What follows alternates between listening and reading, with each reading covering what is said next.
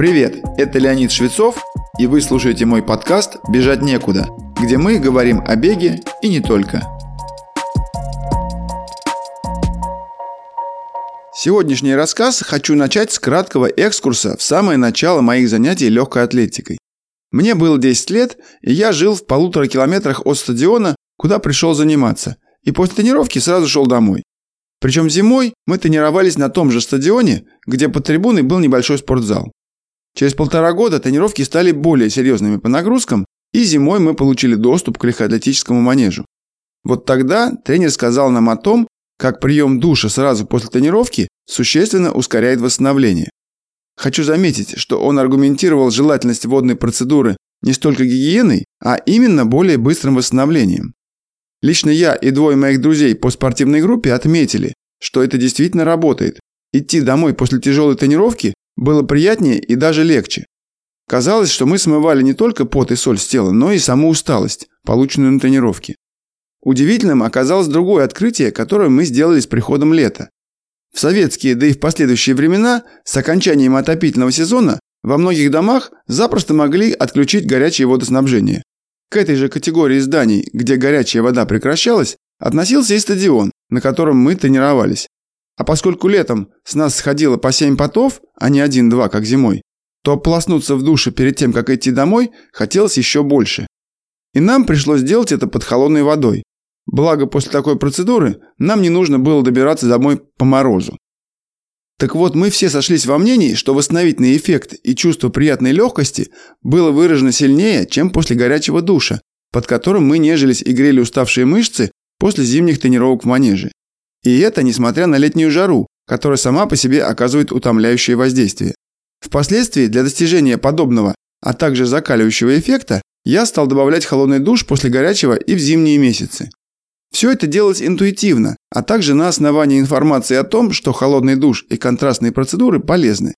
Много позже до меня дошла информация, что есть научные исследования и практические применения холодовых и даже ледяных процедур для восстановления спортсменов самого высокого уровня. Пожалуй, впервые я услышал об этом от Владимира Котова, прославленного советского, а впоследствии белорусского марафонца и ультрамарафонца. В какой-то период своей карьеры он немало тренировался на спортбазе в Польше, где в числе средств восстановления спортсменов имелась криованна. Она наполнялась то ли жидким азотом, то ли сухим льдом. Но в итоге можно было погружаться по пояс в жидкость температурой до минус 20 градусов по Цельсию.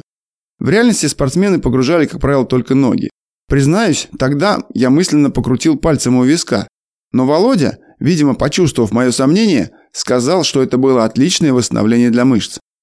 В последние два десятилетия научные исследования о влиянии принятия холодных и ледяных ванн наряду с холодным душем и контрастными процедурами стали более интенсивными. Если просуммировать, были обнаружены следующие эффекты. Погружение в холодную воду вызывает активацию холодовых рецепторов кожи. В свою очередь, это усиливает выработку в мозге медиатора норэпинефрина, являющимся предшественником и в некоторой степени аналогом действия дофамина. Эти гормоны относятся к группе симпатических нейромедиаторов, то есть адреналина и норадреналина. Восстановительный эффект от погружения тела или части тела в ледяную воду был в несколько раз более выражен, чем при использовании холодного или контрастного душа. Более того, исследователи обнаружили, что при погружении в холодную воду активации подвергалась и парасимпатическая часть нервной системы, хотя считается, что эти две части вегетативной нервной системы не могут быть активны одновременно.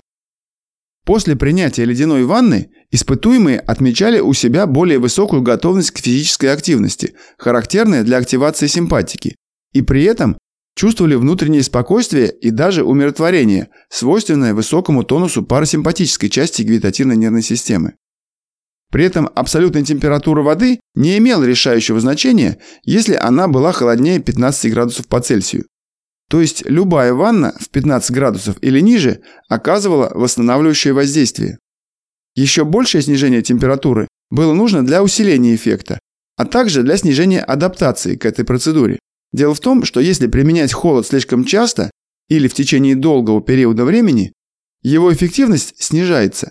Если же периодически менять температуру или использовать холодные ванны редко, менее чем один раз в неделю, адаптации не наблюдалось. Изучалась также продолжительность процедур. и было установлено, что 10-минутная холодная ванна является оптимальным воздействием для целей восстановления после высокой физической нагрузки. Кому как, а мне это кажется очень долго. И если вы того же мнения, то есть хорошая новость. Даже 1-2 минуты в холодной воде будут полезны. Интересным оказалось также то, что в видах спорта, требующих развития массивной мускулатуры, высокой силы и мощности, нежелательно слишком частое применение холодных ванн, в отличие от видов спорта, требующих выносливости. Объяснение тут следующее. После высокой нагрузки, неважно, выполнялась ли она в виде длительного упражнения умеренной интенсивности или кратковременными высокоинтенсивными сериями, в мышцах возникает повреждение волокон с последующим развитием в них воспаления. Погружение в ледяную воду подавляет воспаление в мышцах, но это, в свою очередь, снижает рост мышечной массы. Таким образом, отчасти нивелируя тренировочный эффект. В видах выносливости же адаптационные процессы имеют иную природу.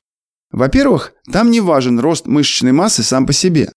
Но главное, исследования установили, что после холодовых процедур активируется синтез митохондрий в мышцах, а они, как мы знаем, увеличивают способность мышц работать в экономичном окислительном режиме. Прелесть ситуации в том, что митохондриальная плотность не только является показателем и фактором повышенной работоспособности отдельной клетки, но и всего организма в целом. Если развивать эту мысль дальше, можно показать еще больше плюсов в пользу холодовых процедур. Дело в том, что в нынешний век избыточного стресса и загрязнения окружающей среды воспаление является триггером либо причиной многих заболеваний, так называемых болезней цивилизации. К ним относятся болезни сердечно-сосудистой системы, аутоиммунные патологии, включая бронхиальную астму и сахарный диабет второго типа, и, наконец, онкологические заболевания. Конечно, не стоит считать холодовые процедуры лекарством или панацеей от всего этого. Но совершенно точно, что такая активация процессов в организме может существенно повысить нашу способность противостоять развитию неприятных процессов в принципе, а не только помочь восстановлению после тренировок.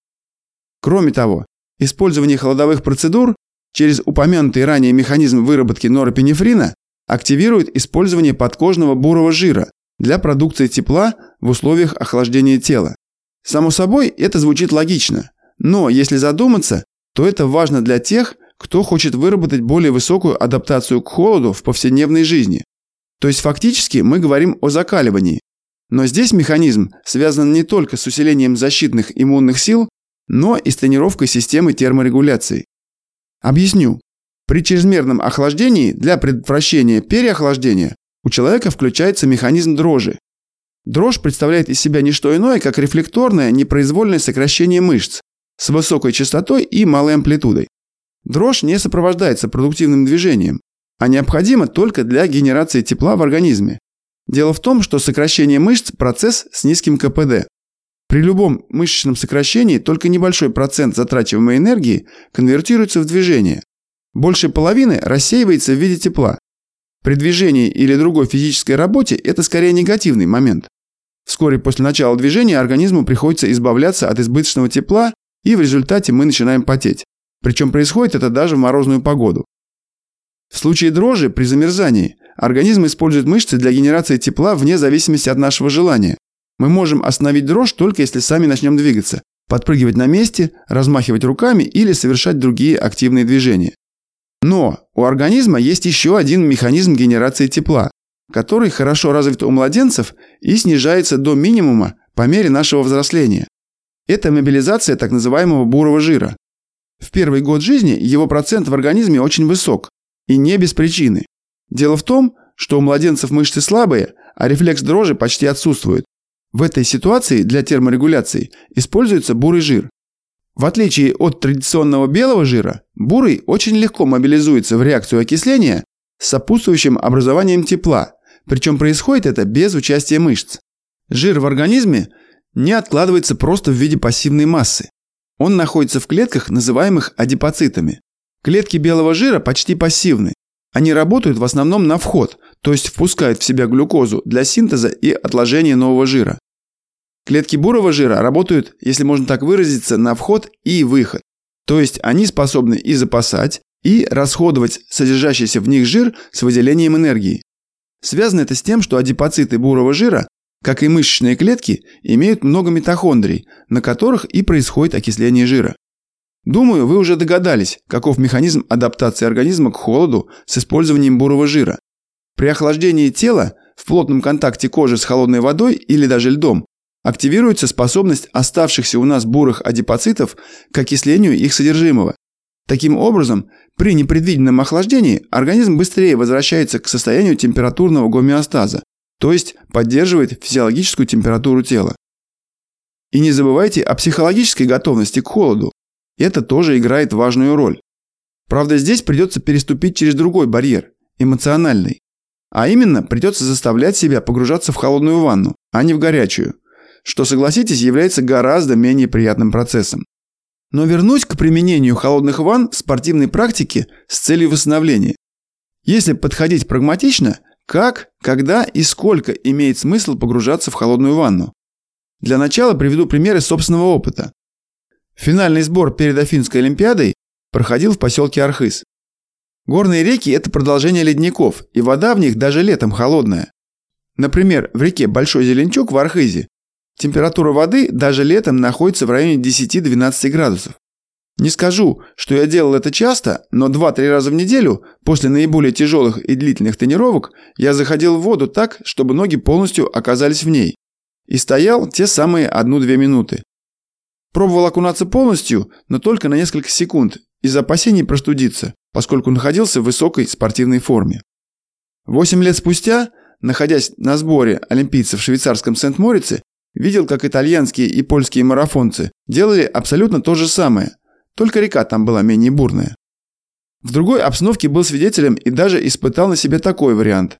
В узкую бочку высотой около 80 сантиметров налили холодной воды и высыпали туда два мешка льда объемом примерно по 15 литров.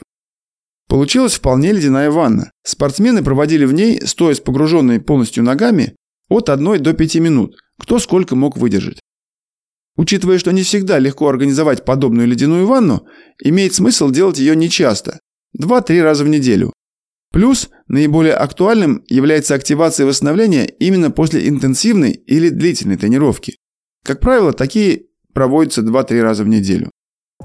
Напоследок хочу рассказать еще об одном варианте использования погружения в холодную воду, который также проводился в некоторых исследованиях и даже применяется на практике спортсменами-профессионалами – это погружение вскоре после пробуждения, за 1-2 часа до тренировки. Правда, температура воды в таких опытах была чуть выше – 16-18 градусов. Но отмечавшийся ободряющий эффект был сравним с применением кофеина. Практически все испытуемые отмечали прилив энергии, который длился существенно более 30 минут. Как раз такую продолжительность имеет однократный прием кофе. Я также знаю, что этот прием используют некоторые люди, не имеющие отношения к спорту. Например, Тони Робинс упоминал, что это первое действие, которое он совершает каждое утро после пробуждения. Он ныряет в купель с холодной водой. Так это или нет, но я уверен, что применение погружений в холодную воду, частичное или полностью всего тела, несомненно принесет пользу здоровью, независимо от того, бегаете вы или нет. С вами был Леонид Швецов и подкаст «Бежать некуда». Как я упоминал ранее, Сейчас я тренирую любителей в рамках своей школы бега, где мы работаем над техникой бега и готовим к любым забегам вплоть до ультрамарафонов. Ссылку на школу вы можете найти в описании выпуска или написать нам в Телеграм. Присоединяйтесь к нашей группе ВКонтакте или Телеграм-каналу, там много полезного.